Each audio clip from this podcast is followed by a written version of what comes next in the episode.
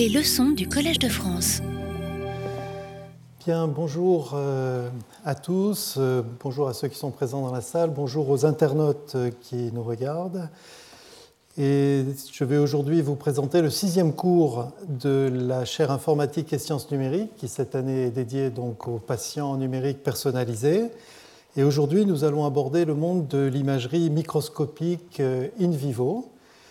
Dans les sessions précédentes, nous avons principalement vu des images biomédicales qui étaient à une échelle macroscopique avec une résolution de l'ordre du millimètre pour observer les organes du corps entier dans leur intégralité, voir le corps humain dans son intégralité.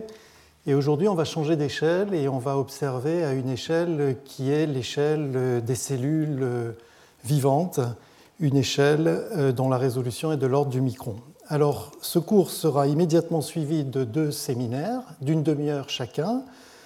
Le premier qui présentera les enjeux médicaux de cette nouvelle forme d'imagerie, l'endomicroscopie, qui sera présenté par Jean-Paul Galmiche, qui est professeur de gastroentérologie au CHU de, Nantes. Et puis ensuite un exposé intitulé Des étoiles aux cellules de la recherche à l'entreprise, qui sera présenté par Sacha Loiseau, qui est le directeur et fondateur de Monakea Technologies. Alors j'avais présenté euh, lors de la leçon inaugurale un triangle magique ou vertueux qui décrivait pour l'imagerie médicale computationnelle euh, trois euh, sommets euh, qui me semblent essentiels. Un premier qui concerne l'imagerie, la recherche académique pluridisciplinaire, une recherche académique pluridisciplinaire, pardon, associant informatique et sciences numériques avec d'autres sciences. Hein. donc on a vu dans les cours précédents les mathématiques, par exemple géométrie, statistique, et puis également la biologie, la physique, la chimie. Et puis un deuxième sommet très important également qui est le partenariat avec une recherche clinique qui est absolument indispensable pour poser des problèmes cliniquement pertinents et également pour valider toute solution qui est proposée par euh, des outils de recherche. Et enfin, euh, un partenariat industriel qui est également très important, généralement pour euh, transformer les prototypes de recherche en véritables produits homologués, utilisables cliniquement, mais également pour exploiter de nouvelles formes d'imagerie, de nouvelles technologies qui sont inventées par euh, des partenaires industriels.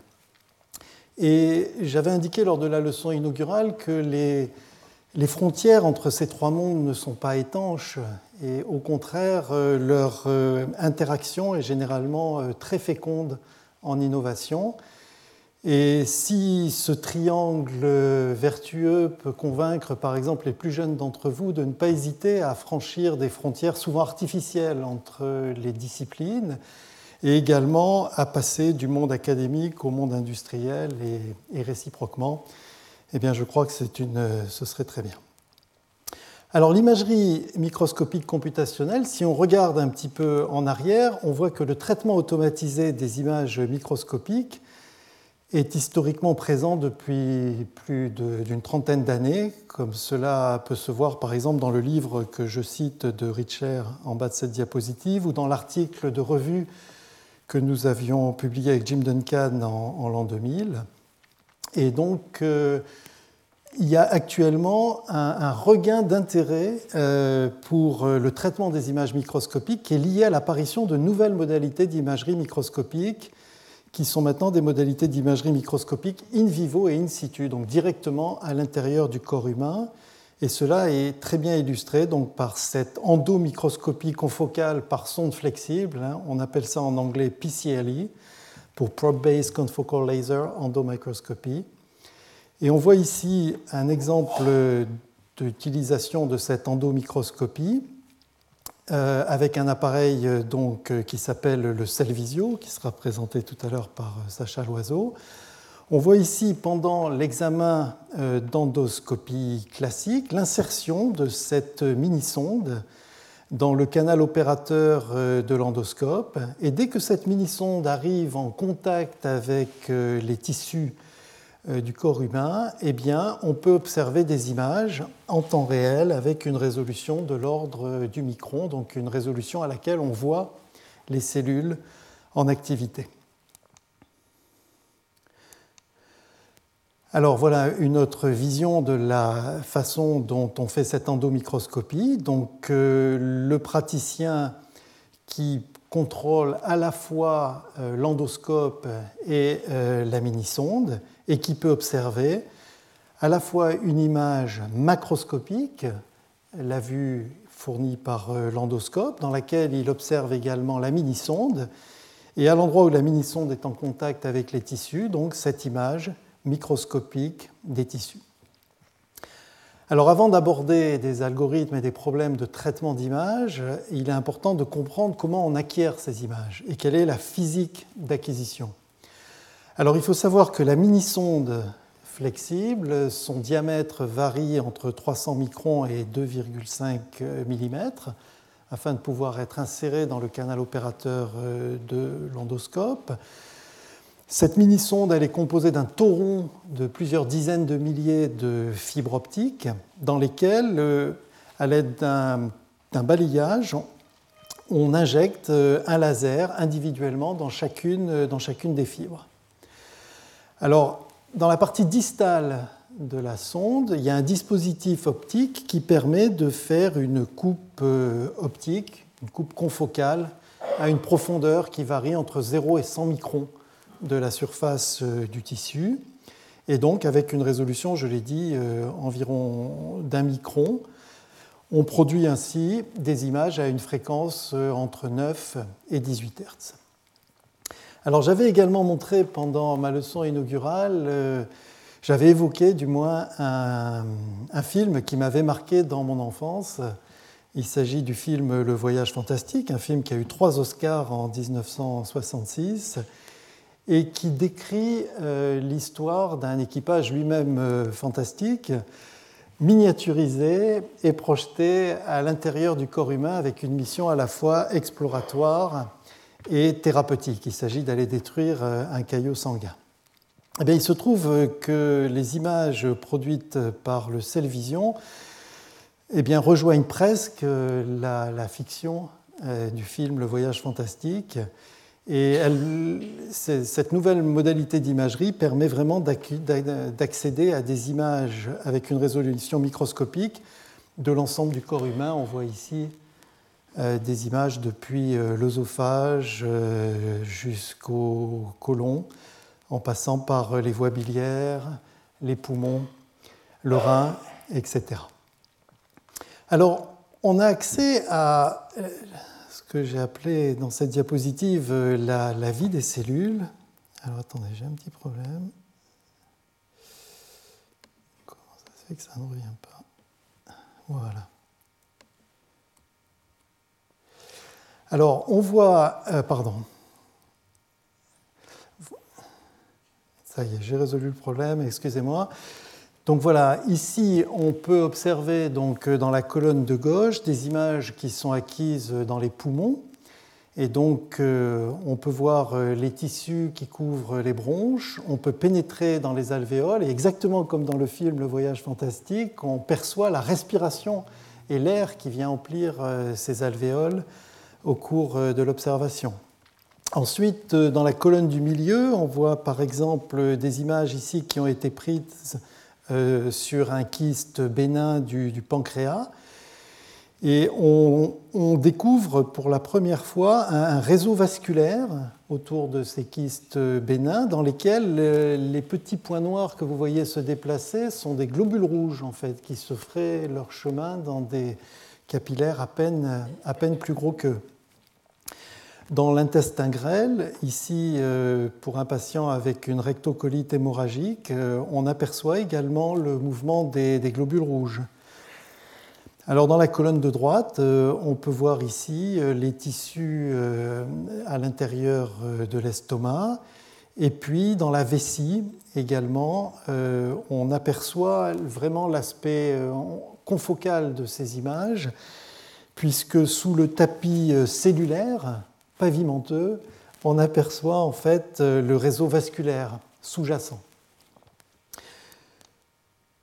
Alors ces images, d'un point de vue clinique, elles permettent de mesurer la progression du cancer. Et on voit ici, alors en haut de gauche à droite, le passage dans l'œsophage d'un épithélium normal à un épithélium dans lequel euh, eh bien, on a des lésions qui sont bénignes, on parle de métaplasie pour ces trois images, et puis ensuite un stade précancéreux, présence de dysplasie, et puis euh, des lésions qui sont cancéreuses et on peut grader euh, la sévérité du cancer. Alors si on fait une comparaison entre l'histologie classique et l'endomicroscopie, eh bien, les deux modalités euh, d'imagerie permettent de suivre, de détecter donc, un cancer et de suivre son évolution. Mais dans le cas de l'histologie, eh il faut acquérir un morceau de tissu et l'envoyer au laboratoire donc on a un diagnostic qui est différé, qui est réalisé par un anatomopathologiste, et c'est un acte bien sûr qui est invasif. D'autre part, la localisation précise de la biopsie euh, dans la lésion est généralement aléatoire.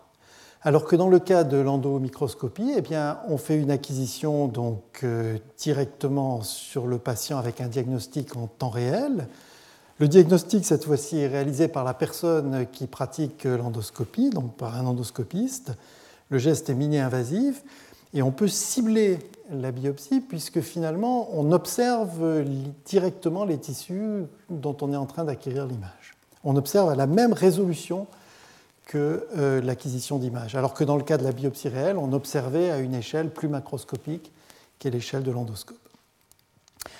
Alors ce que je voudrais montrer dans ce cours, et donc euh, dans, dans, la suite de cette présentation, c'est le rôle très important de l'informatique et des sciences numériques dans la construction même de ces images et ensuite dans leur exploitation clinique. Et pour cela, ben, j'ai choisi quatre exemples. Je vais essayer de vous montrer comment l'informatique permet d'acquérir des images qui sont corrigées, qui sont ensuite enrichies qui sont élargis et qui sont rendus plus lisibles. Et puis je, je conclurai sur euh, des perspectives de toujours plus. Alors, passer des fibres, euh, du signal qui provient des fibres aux pixels qui composent l'image, eh bien, les données brutes qui arrivent euh, en sortie des, fibres du tauron de fibres sont cliniquement inexploitables. On voit ici euh, deux exemples dans lesquels donc, il y a des distorsions génométriques, des inhomogénéités d'amplification, les mesures sont éparses, et bien sûr, il faut passer de ces données brutes à des images qui sont cliniquement exploitables. Alors comment peut-on faire ceci? Eh bien, il faut savoir d'abord que avec le traitement d'image, on peut identifier donc précisément le signal brut discret issu de chaque fibre et que la position précise de chaque fibre est identifiée en usine au moment de la fabrication de l'appareil. Donc la position individuelle des 30 000 fibres est connue dans l'espace. Ensuite, on peut assigner donc chacune des fibres un signal et faire une interpolation continue qui est euh, spatialement correcte et faire ensuite un rééchantillonnage discret en pixels réguliers. Donc de cette manière, on transforme le signal original discret et dans lequel il y a des distorsions géométriques en un signal rééchantillonné dont la position géométrique de chaque pixel est correcte. Alors il faut ensuite étalonner l'intensité. Alors pour cela, il faut un modèle, et le modèle le plus simple, réaliste, c'est un modèle affine entre le signal de fluorescence qui est émis par le tissu et puis le signal mesuré euh, de, en sortie de fibre. La difficulté, c'est que ce modèle affine donc, a, au moins donc, deux coefficients et ces coefficients varient d'une fibre à l'autre. Donc il faut identifier les coefficients du modèle affine pour chacune des fibres. Alors une première méthode qui avait été envisagée consiste à étalonner l'intensité en faisant un étalonnage préalable, d'abord en mesurant le signal fourni par la sonde lorsqu'elle est placée simplement dans l'air, au contact d'aucun tissu. Dans ce cas-là, on va mesurer le terme d'autofluorescence, qui est le deuxième terme de la fonction affine. Et puis ensuite, on plonge la sonde dans un milieu homogène et on va mesurer, après avoir soustrait l'autofluorescence, eh la fonction de transfert, le deuxième coefficient, le premier coefficient de la fonction affine. Et de cette manière, avec cette calibration, on peut maintenant produire des images dans lesquelles chaque pixel va donner une intensité qui est directement proportionnelle, avec le même coefficient, à la fluorescence émise par les tissus. Alors on voit ici un exemple. Hein. Avant l'étalonnage, après l'étalonnage, on voit bien la correction des distorsions géométriques et puis surtout l'aspect homogène de l'intensité sur des tissus de même nature.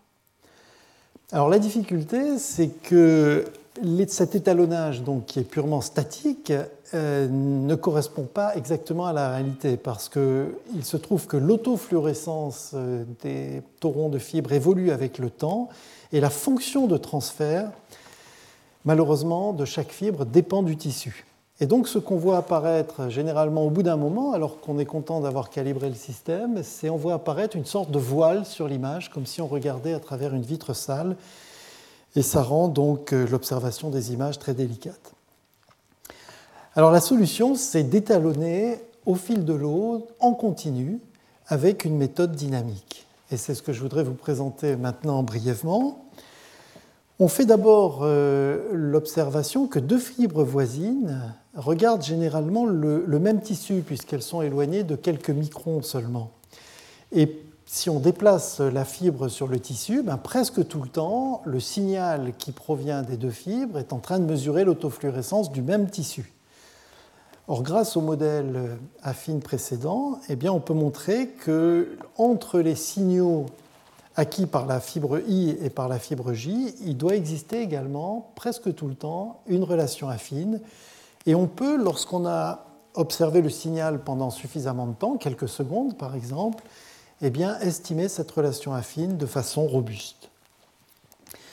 Alors, chacune de ces relations affines entre deux fibres voisines fournit une contrainte sur les paramètres euh, des, fibres. Et si on construit un graphe de voisinage de l'ensemble des fibres, eh à chaque arête, on a une nouvelle équation qui lie les paramètres de fibres voisines.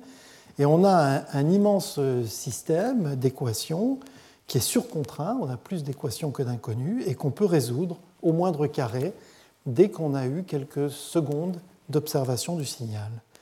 Alors cela permet de supprimer le voile en temps réel, et donc c'est ce qu'on voit ici sur cet exemple, et on peut ensuite, de façon itérative et même récursive, mettre à jour les paramètres en permanence de l'étalonnage. Alors ça donne des résultats absolument remarquables. On voit ici sur des images de lésions de l'œsophage euh, la calibration classique à gauche, euh, au bout d'un moment, qui fournit des images avec un, un, voile apparent, alors que la calibration dynamique reste de très bonne qualité. Et ici un deuxième exemple dans lequel on voit également au bout d'un certain temps ce voile qui apparaît dans la méthode de calibration statique, alors que la méthode dynamique euh, fournit des, images de très bonne qualité. Donc ce premier exemple montre l'importance de bien comprendre la physique d'acquisition, et ça c'est vrai pour toutes les images médicales, hein, quelle que soit leur résolution, pour développer des logiciels de traitement d'images, d'amélioration d'images, de construction d'images qui soient optimaux. Alors le deuxième exemple que je voulais vous montrer, c'est l'exemple de l'enrichissement des images. On a construit des images qui sont maintenant correctes. Est-ce qu'on peut, avec des logiciels de traitement d'images, apporter une information supplémentaire qui soit cliniquement utile? Alors, je vais juste choisir euh, un exemple parce qu'on pourrait en choisir beaucoup. C'est l'exemple qui est lié à l'observation des vaisseaux, des micro-vaisseaux dans les images de microendoscopie. On voit qu'on a accès à la morphologie de ces vaisseaux et des logiciels de traitement d'image euh, maintenant assez classiques permettent d'extraire les frontières des vaisseaux, d'extraire leurs lignes centrales et d'extraire des mesures quantitatives, par exemple de tortuosité locale, pour caractériser la néoangiogénèse, par exemple, par rapport à des vaisseaux qui sont pas liés à la présence de tumeurs, mesurer une densité capillaire fonctionnelle, etc. Et une question qu'on peut se poser, c'est est-ce qu'on peut aller plus loin et est-ce qu'on peut extraire un flux? Puisqu'on a des séquences d'images temporelles, est-ce qu'on peut extraire une information de flux à l'intérieur des vaisseaux? Alors, on peut faire une observation, là c'est sur un vaisseau euh, assez large à l'échelle de l'endomicroscopie, on voit apparaître des bandes sombres, et il se trouve que ces bandes, eh bien, elles correspondent à un artefact de mouvement. Elles correspondent à un artefact de mouvement, et on va pouvoir exploiter cet artefact de mouvement pour revenir justement à une information de vitesse.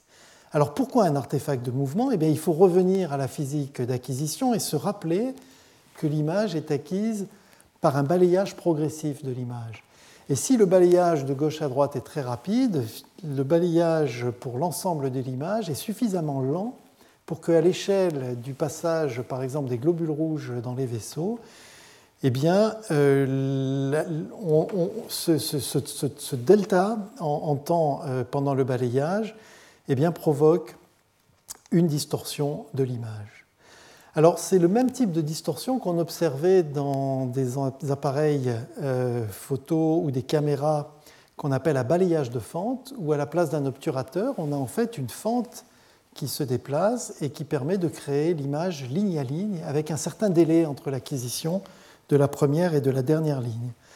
Alors ici, par exemple, comme euh, l'appareil photo a suivi la voiture, eh les personnages qui sont à l'arrière-plan eh se retrouvent avec une vitesse apparente de droite à gauche qui provoque leur inclinaison vers la gauche. La voiture, en revanche, qui continue à avoir un mouvement relatif par rapport à la caméra de gauche à droite, eh on voit que la roue de la voiture, qui donc se déplace de gauche à droite, est distordue et, et son axe semble être incliné, l'axe de l'ellipse semble être incliné vers, vers la droite. Alors on peut corriger euh, ce genre de défaut si on fait l'hypothèse que le mouvement est, constant et uniforme. Et dans ce cas-là, c'est une simple transformation géométrique euh, de l'image qui permet de rectifier euh, la partie de l'image dans laquelle l'hypothèse de mouvement uniforme s'applique. Alors si le mouvement n'est pas uniforme ou pas homogène, les choses sont plus compliquées et on peut les exploiter pour faire des images amusantes comme celle-ci par exemple ou celle-ci, mais bien sûr ça n'a a priori pas d'intérêt clinique. Alors si on revient au problème clinique qui était une mesure automatique euh, du débit euh, dans les images, eh bien, des algorithmes de traitement d'image permettent d'extraire dans l'image euh, le gradient de l'intensité lumineuse. À partir du gradient d'intensité lumineuse, on en déduit l'orientation de ces, de ces bandes sombres, leur orientation moyenne ou médiane. Et on il y a une formule analytique très simple qui relie l'inclinaison de ces bandes par rapport à la vitesse, à la vitesse du fluide. Et donc ici, par exemple, on mesure un débit à l'intérieur de ce vaisseau. On peut même retrouver le fait que, par exemple, la vitesse est un peu plus lente sur les bords du vaisseau qu'à l'intérieur du vaisseau. Alors la validation expérimentale de ce genre de logiciel et d'algorithme est délicate par exemple, avec l'aide de François Lacombe, euh, il avait été ici mis en place un circuit hydraulique dédié avec des microsphères fluorescentes pour provoquer un flux laminaire sous la sonde et retrouver avec une bonne précision euh, le, débit, le débit mesuré à la fois par l'appareil et par euh, le logiciel de traitement d'image. Alors ce genre d'approche, l'exploitation de ces artefacts de mouvement n'est bien sûr euh, possible que si euh, le mouvement des globules rouges est suffisamment rapide pour entraîner donc ces, bandes, ce qui n'est pas le cas dans l'exemple que je montre ici, où on a dans le système expérimental des billes qui se déplacent trop lentement et qui correspond par exemple à la situation de l'image du pancréas que je vous montrais tout à l'heure, où les globules rouges se déplacent lentement. Alors dans ce cas, eh bien, ce sont d'autres types d'algorithmes qui peuvent être mis en œuvre. D'abord, euh, des algorithmes de recalage similaires à ceux que j'ai présentés lors du premier cours, qui permettent de stabiliser une région de l'image, une région d'intérêt.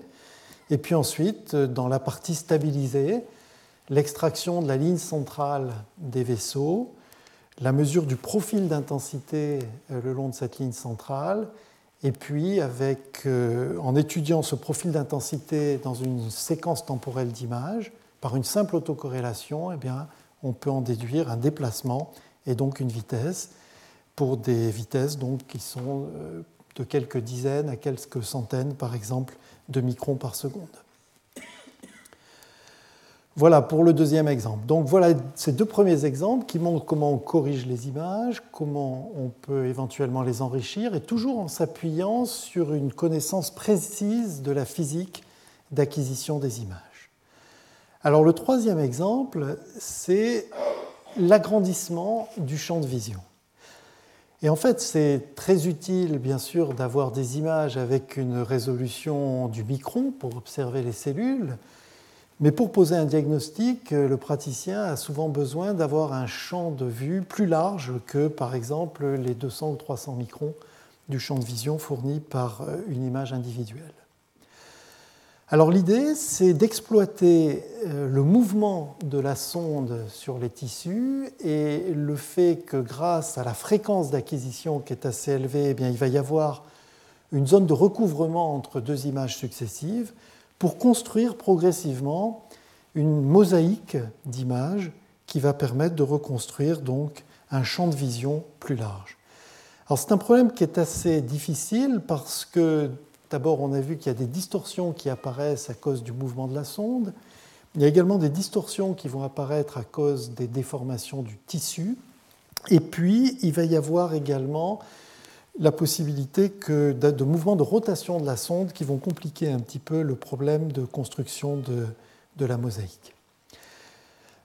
Alors, il y a trois étapes principales pour euh, réaliser ces mosaïques et qui ont été développées dans le cadre de la thèse de, de Tom Vercottren. Alors, la première étape, c'est on considère uniquement des translations entre des images successives. La deuxième étape, on prend en compte les rotations de la sonde entre les images successives. Et puis une dernière étape dans laquelle on cherche des transformations avec beaucoup plus de degrés de liberté pour vraiment ajuster au mieux les images et prendre en compte les déformations résiduelles dues au tissu. Alors je vais juste présenter très brièvement euh, chacune de ces étapes. Donc la première étape, eh bien, on calcule entre deux images successives la meilleure translation qui superpose au mieux euh, les images.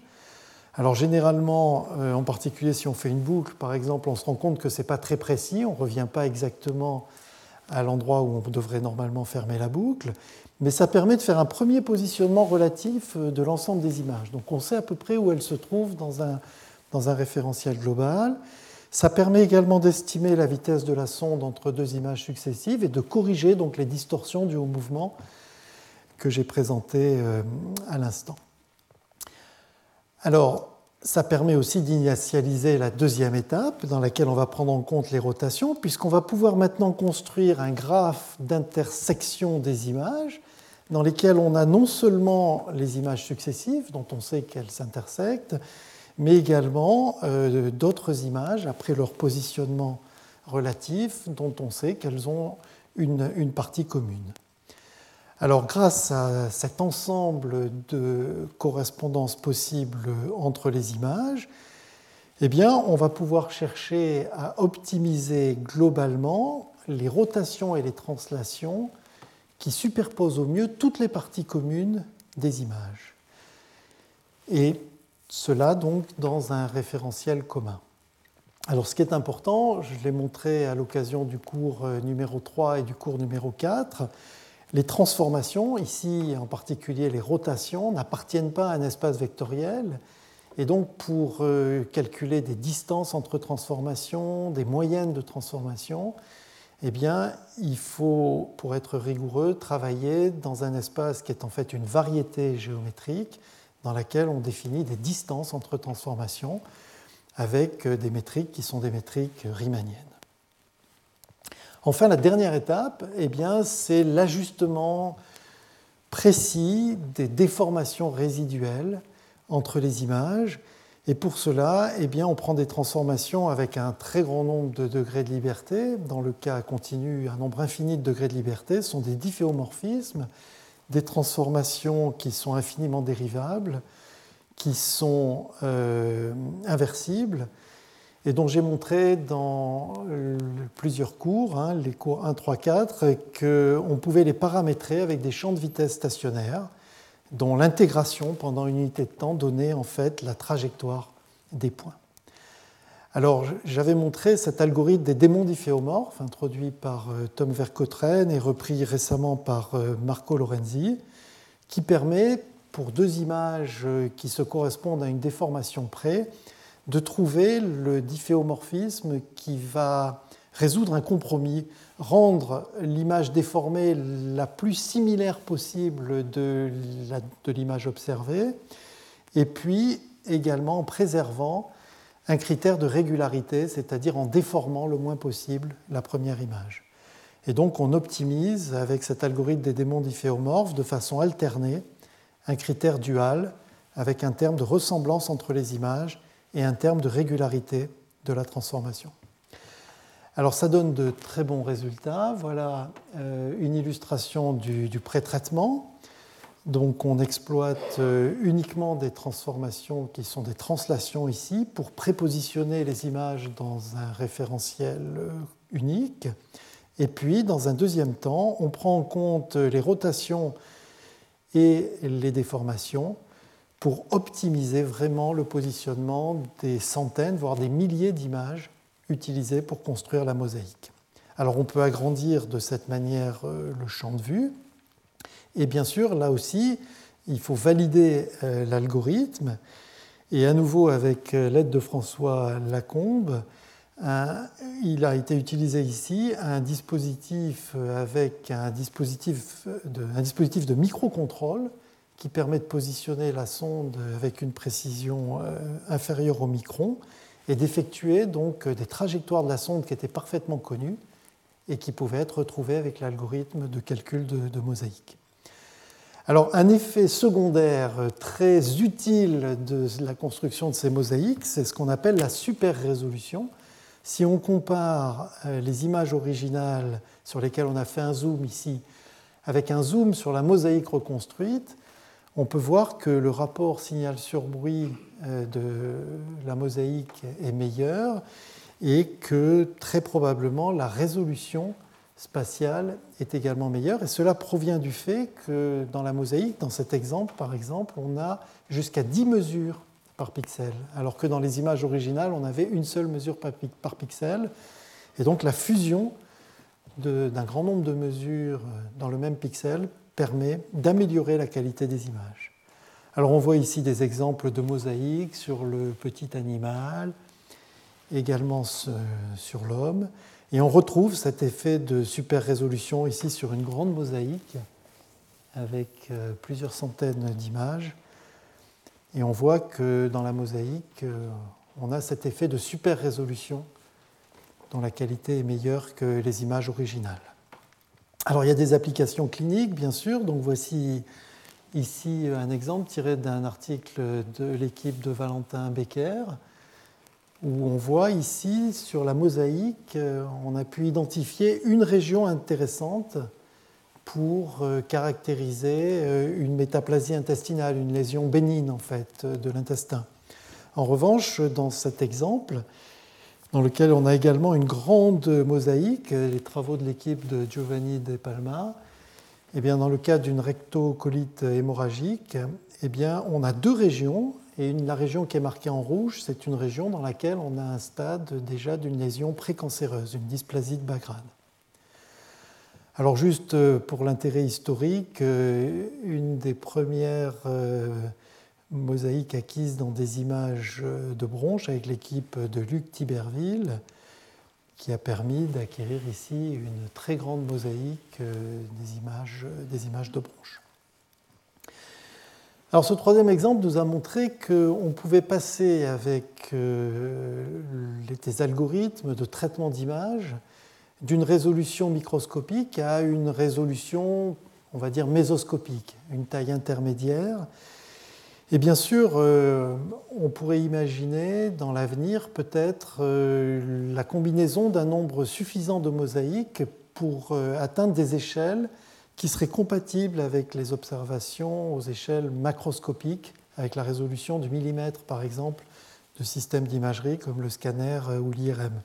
Alors ici, un exemple qui est un exemple d'acquisition d'images sur euh, une plante, toujours avec euh, la même sonde, où on voit que grâce à la construction de ces mosaïques, on peut observer à l'échelle, on peut observer des structures dans la mosaïque qui, sont, qui ne sont visibles qu'à l'échelle mésoscopique ou macroscopique et qui étaient difficiles d'identifier à une échelle microscopique.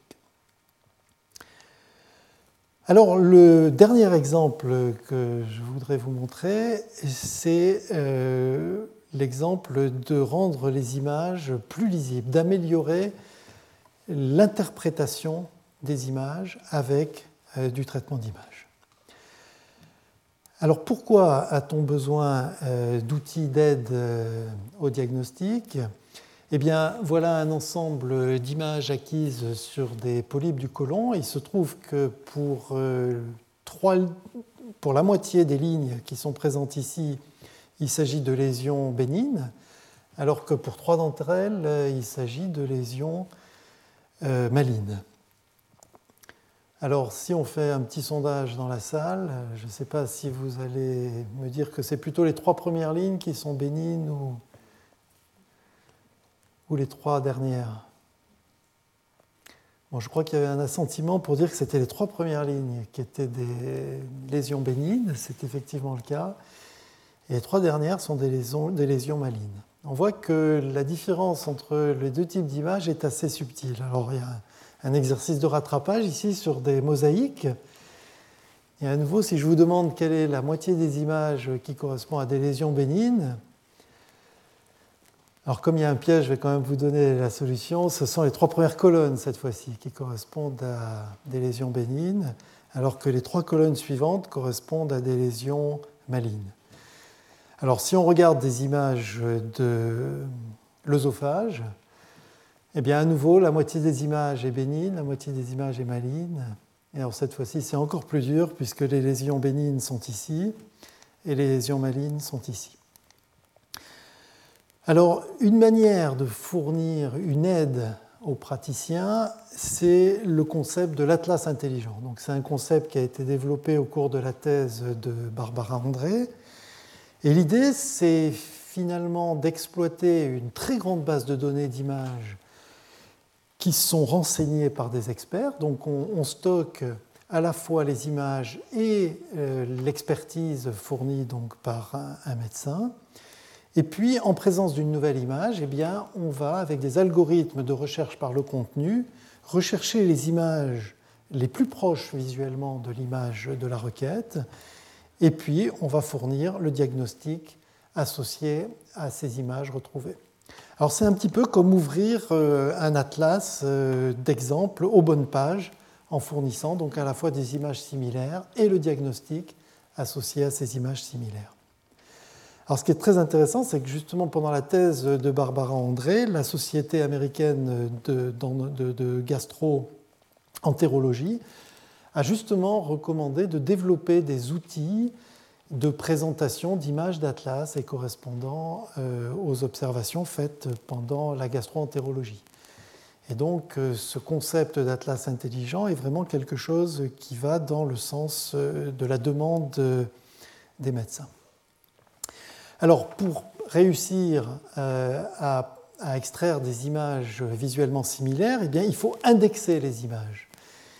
Et indexer les images, on les indexe avec ce qu'on appelle une signature numérique. On va voir que cette signature numérique, elle est composée de mots visuels qui sont eux-mêmes construits à partir de ce qu'on appelle des descripteurs locaux de l'image. Alors un point qui est très important, c'est que ces descripteurs, ils doivent être invariants par certaines transformations de l'image qui ne modifient pas son interprétation clinique. Et de cette manière, deux images ayant des signatures numériques voisines eh bien, seront non seulement visuellement similaires, mais elles auront généralement euh, une interprétation clinique voisine. Alors il y a trois étapes pour réaliser cette indexation d'images, et je vais décrire très brièvement donc chacune de ces étapes. La première étape, c'est construire dans l'image des descripteurs locaux. Et Barbara André s'est appuyée dans sa thèse sur euh, des descripteurs qui, avaient énormément de succès en vision par ordinateur, qui s'appellent les descripteurs SIFT et qui ont été proposés par un chercheur qui s'appelle David Love et dont l'article publié dans le journal de vision par ordinateur en 2004 a déjà 24 000 citations en 2014. Alors comment procède-t-on? Eh bien, on suppose qu'on a une région d'intérêt dans l'image et que dans cette région d'intérêt, on peut construire des petites imagettes autour du, point, rouge. Alors il faut pouvoir construire au moins 16 imagettes et il faut que chaque imagette comporte quelques pixels. Hein. Par exemple, dans notre exemple, 4 pixels par petite imagette. Alors on, on, calcule dans chacune de ces imagettes et en chacun des points des imagettes le gradient de l'intensité lumineuse. Et on calcule à partir du gradient la moyenne des orientations du gradient. Ça, ça nous donne une orientation moyenne qui va être intrinsèque, qui est liée à cette région d'intérêt. Ça va nous donner un référentiel d'orientation. Ensuite, dans chacune des imagettes, on va regarder la distribution des orientations du gradient par rapport à cette orientation intrinsèque. Et ça va nous donner donc huit valeurs qui sont les occurrences de chacune des directions possibles du gradient. Alors ce qui est intéressant, c'est que là déjà, on est invariant par translation et par euh, rotation. Et si on regroupe dans la région d'intérêt donc euh, ces informations dans un vecteur, on va avoir 128 valeurs qui sont invariantes par translation, rotation de l'image et également invariantes par les transformations affines de l'intensité, donc par des transformations de l'intensité qui ne vont pas modifier les orientations du gradient. Alors une fois qu'on a calculé donc, dans toutes nos régions d'intérêt euh, ces descripteurs, eh bien, sur un ensemble d'apprentissage de n images, on va mettre tous ces descripteurs locaux dans un même référentiel. Alors c'est un, un, espace de dimension 128. On va avoir un très grand nombre de descripteurs correspondant à tous ceux qui ont été acquis dans l'ensemble d'apprentissage. Et on va repérer des amas, c'est-à-dire des endroits où on a un grand nombre de points autour euh, d'un point central. On va garder comme représentant de ces amas un seul point qu'on va appeler un mot visuel. Et on va avoir, on va garder un certain nombre de mots visuels. Il se trouve que pour les applications qui nous intéressent, une centaine de représentants, donc 100 mots visuels, sont suffisants pour capturer la, variabilité des descripteurs euh, SIFT de nos images. Alors ça, c'était la deuxième étape.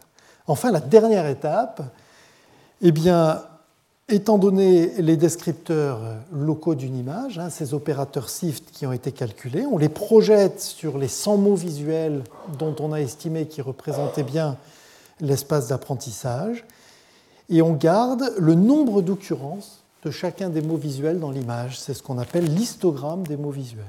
Et cet histogramme, donc 100 euh, valeurs, qui nous donne donc le nombre d'occurrences de chacun des 100 mots visuels, ça va être la signature numérique de l'image.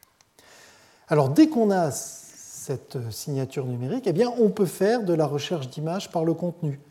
Donc lorsqu'une nouvelle image arrive, on applique donc euh, la chaîne de traitement. Dans chacune des régions d'intérêt, on calcule les descripteurs. Les descripteurs sont projetés sur les 100 mots visuels. On a donc une signature numérique. Cette signature numérique, on peut la comparer avec la signature numérique de toutes les images qui sont dans notre base de données d'experts. Il suffit d'une simple, simple, mesure de distance entre les vecteurs euh, de signature numérique pour extraire les signatures euh, les plus proches dans la base de données et donc les images qui sont visuellement les plus similaires avec l'image de la requête. Alors la méthode peut même s'étendre à des séquences vidéo grâce à la construction des mosaïques euh, que j'ai présentées précédemment. Il suffit dans chaque vidéo de la découper automatiquement en sous-séquences qui sont suffisamment stables pour que chaque sous-séquence soit transformée par une mosaïque. Chaque mosaïque est représentée par une centaine de mots visuels. On a donc une signature numérique pour chacune de ces mosaïques. Et il suffit de calculer la somme de ces histogrammes, la somme de ces signatures numériques, pour avoir une signature numérique unique de la vidéo originale, toujours décrite par un ensemble de 100 mots visuels, par les occurrences de 100 mots visuels. Alors, ça fonctionne très bien. Voilà juste quelques exemples. Une requête, ici une mosaïque sur un polype du côlon. La transformation et la signature numérique à partir de mots visuels et la recherche des images les plus proches dans la base de données. Toutes ces images correspondent à des lésions bénignes et c'est le cas euh, de la requête également, de l'image de la requête. Ici un autre exemple où au contraire on introduit l'image d'une lésion maligne et toutes les images les plus proches, à l'exception de l'une d'entre elles, sont également des images euh, de lésions malignes, à l'exception de l'une d'entre elles. Enfin, un exemple sur euh, l'œsophage. Ici, une lésion maligne et toutes les lésions également, à l'exception d'une d'entre elles, sont des lésions de la même catégorie. Alors, est-ce qu'on peut aller encore plus loin? Eh bien, on peut essayer de transformer les mots visuels en indices cliniques, c'est-à-dire en des termes qui vont permettre d'expliquer euh, en, termes cliniques euh, les attributs les plus importants euh, de l'image. Alors on voit certains de ces indices cliniques ici, la présence de vaisseaux sanguins, la forme des cryptes qui peut être allongée, allongée, ou au contraire circulaire, des ouvertures qui peuvent être de forme étoilée, la présence de l'humaine, la présence de cellules caliciformes, hein, c'est les gobelet cells, et on peut, avec une analyse euh, statistique qui compare les mots visuels présents dans les images avec ces indices cliniques, eh établir la probabilité de présence de ces indices cliniques dans l'image à partir de la présence de certains mots visuels dans l'image. Et donc on peut construire ce graphique en étoile dans lequel la longueur des branches est directement proportionnelle à la probabilité de présence de ces différents indices cliniques. Et donc on peut passer d'une signature numérique à une signature euh, sémantique. Et on voit ici un exemple dans lequel la requête, donc les mots visuels sont utilisés pour, retrouver les images les plus proches. Et puis le graphe, le, le graphe sémantique, la signature sémantique est utilisée pour expliquer le contenu de l'image. Et on voit que les images qui sont retrouvées ont des signatures sémantiques assez proches de la, de la signature sémantique de l'image originale. Alors, ce qui conclut donc ce, dernier exemple, c'est que finalement on construit avec euh, le traitement d'image des représentations multiples de ces images. Il y a bien sûr la représentation originale avec un tableau d'intensité, ce sont les pixels, très utiles pour euh, visualiser l'image, la stocker. Mais on voit qu'on a pu construire aussi une représentation avec une signature numérique abstraite, avec de bonnes propriétés d'invariance, qui permet de retrouver des images visuellement similaires et d'interprétation clinique voisine. Et on a vu qu'on pouvait également représenter l'image par une signature sémantique avec des indices cliniques qui permettent d'expliquer son contenu. Et donc ici, pour un polype euh, néoplasique du côlon, ces trois représentations qui finalement cohabitent dans les représentations numériques de l'image. Alors il faut ensuite passer de ce qui sont des prototypes de recherche à un produit clinique et il faut notamment travailler sur l'interface. Il faut que la manière dont les informations sont présentées soit intelligente et intelligible et donc il faut construire une interface intelligente et ce qui est actuellement le sujet d'un iLab. Un iLab, c'est un projet coopératif entre un laboratoire académique, ici un laboratoire de l'INRIA, et puis une entreprise, ici Monakea Technologies, pour transformer donc un prototype de recherche en produit. Et ce qui est, intéressant, c'est que ce concept d'atlas intelligent va probablement se généraliser parce que si on regarde l'évolution de, des algorithmes de recherche par le contenu qui deviennent de plus en plus efficaces, si on regarde également la puissance des ordinateurs, hein, dont la vitesse ne cesse d'augmenter, le coût de la mémoire de plus en plus faible, l'accès au réseau planétaire en fait d'images qui se généralise, eh bien, on peut imaginer que les atlas intelligents vont se généraliser également dans de nombreuses disciplines médicales, et notamment probablement en neuroimagerie, où les recherches sont particulièrement actives. Je l'avais évoqué lors de la leçon inaugurale. Alors, euh, pour conclure, je voudrais hum, évoquer quelques pistes de recherche qui montrent qu'on peut aller encore plus loin dans le domaine de l'analyse des images microscopiques et dans le domaine de l'endomicroscopie computationnelle. Alors juste quatre exemples. Euh, le développement de logiciels d'entraînement à l'interprétation de, ces images, euh, le développement de logiciels permettant de faire de la réalité augmentée entre une modalité d'imagerie microscopique et une modalité euh, d'imagerie macroscopique, l'introduction de la robotique, notamment pour porter la sonde, et enfin un exemple lié au, au diagnostic à distance, au télédiagnostic et à l'utilisation de la robotique et du télédiagnostic euh, simultanément. Alors j'avais montré euh, lors du cours, euh, je crois que c'était le cours numéro 3, comment on peut, dès qu'on a une mesure de distance entre des images, projeter une base de données d'images dans un espace de plus petite dimension dans lequel on cherche à préserver la distance originale entre les images. Ici, on a une mesure de distance entre des images de polypes du côlon qui est liée donc à la ressemblance de leur signature numérique. Et donc on peut, avec une technique de projection dans une variété de dimensions euh, plus petites, eh bien, observer ces images sur une surface, ici sur euh, un plan. Et on a la distance ici dans, le, plan est liée donc à la distance, la dissimilarité entre deux images. Alors ce qui est amusant, c'est que si on projette en plus sur ces images une couleur, par exemple, qui correspond aux deux classes, lésions bénignes en bleu et lésions malignes en rouge, eh bien, on voit apparaître des régions dans lesquelles euh, on a essentiellement des points bleus, donc essentiellement des lésions bénignes, et puis des régions dans lesquelles on a essentiellement des points rouges, et donc euh, essentiellement des lésions malignes. Et puis des régions, au contraire, où on a un mélange de lésions bénignes et de lésions malignes.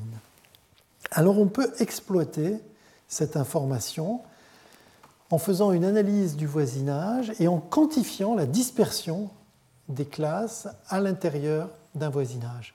Et cette dispersion des classes, eh bien, généralement, elle est liée à la difficulté du diagnostic. C'est-à-dire que dans les régions où les deux classes sont intriquement euh, mélangées, euh, sont très mélangées, eh on va avoir une plus grande difficulté à établir le diagnostic d'une classe ou de l'autre. Alors c'est ce qu'a exploité euh, Barbara André dans un, système qui permet euh, de construire des exercices dans lesquels on peut sélectionner le niveau de difficulté. Ce niveau de difficulté a été estimé par la méthode que je viens de présenter sur une grande base de données. Et donc on peut choisir de regarder des films de difficulté de plus en plus élevée euh, pour s'entraîner au diagnostic. Alors le deuxième exemple, c'est un exemple qui est lié à la réalité augmentée, c'est-à-dire euh, l'idée de projeter dans une image macroscopique, donc l'image de l'endoscope, les images acquises avec la mini-sonde directement à l'endroit où ces biopsies ont été acquises, un peu comme si on tatouait ici euh, un prototype euh, de démonstration, un prototype d'œsophage, comme si on le tatouait avec euh, les images de biopsie optique qui ont été acquises avec la mini-sonde. Donc là, ce sont des travaux qui sont menés à l'Imperial College à Londres et il y a actuellement des travaux qui sont menés euh, à l'IRCAD avec euh, Stéphane Nicolo, euh, Luc Solaire et Anand Vemouri pour développer encore cette méthode et rendre possible le repositionnement de la sonde lors d'un examen futur qui est réalisé plusieurs mois plus tard pour revenir faire par exemple une biopsie exactement au même endroit pour surveiller l'évolution d'un polype. Alors un autre exemple ici des travaux menés à l'Imperial College à Londres toujours, où la sonde est placée sur un robot et il y a un système de retour d'effort qui permet de mesurer la pression euh, exercée, que la sonde exerce sur le tissu, ici une simple éponge, et qui permet de mesurer, enfin d'assurer pardon, un déplacement de la sonde avec une pression constante sur le tissu. On parle d'un asservissement robotisé à pression constante et ça, ça permet de maintenir la qualité euh, de l'image euh, de façon optimale. Voilà, le dernier exemple euh, que je voulais vous montrer, c'est dans le cadre du projet Percé, un projet financé par OSEO qui regroupe un certain nombre de partenaires dont les noms apparaissent en bas de cette diapositive. Et ici, l'objectif, c'est dans la salle d'opération de pouvoir faire une exploration endomicroscopique euh, robotisée de l'abdomen de façon mini-invasive juste avant l'intervention pour bien s'assurer du bien fondé de l'intervention. Et donc pour, euh, dans ce projet donc, qui s'appelle Percé, euh, il, y a, à la fois, donc, euh, vous voyez les différentes composantes, un trocar orientable, un fibroscope robotisé, un micropositionneur actif et enfin la sonde endomicroscopique. Et puis un système de télétransmission qui permet d'envoyer les images d'endomicroscopie dans une station de télédiagnostic, dans un laboratoire où les images vont pouvoir être examinées par des anatomopathologistes. Alors, à l'occasion du, développement donc, de, ce, projet collaboratif, a été mis au point donc, un fibroscope euh, robotisé. Et dans ce fibroscope robotisé, il y a un microspiraleur robotisé qui permet de construire des mosaïques d'images sans avoir à déplacer la sonde sur les tissus. Et même s'il s'agit encore que d'une étude de faisabilité, c'est une très belle illustration de la combinaison fructueuse de nouveaux outils d'imagerie, de nouveaux outils de robotique et de nouveaux outils de, traitement informatique des images. Voilà, donc je vais conclure sur, euh, cet exemple. Et je vais vous rappeler donc euh, le, colloque du 24 juin qui va se tenir euh, toute la journée dans cette même salle avec des invités qui vont venir du monde entier. Eh bien, on aura à nouveau l'occasion de voir de l'imagerie biomédicale à, différentes échelles, en fait, depuis les échelles moléculaires jusqu'aux échelles macroscopiques, en passant par les échelles microscopiques. Et nous allons maintenant passer à nos deux séminaires, euh, le séminaire de Jean-Paul Galmiche et le séminaire de Sacha Loiseau. Je vous remercie pour votre attention. Retrouvez tous les contenus du Collège de France sur www.colège-2-france.fr.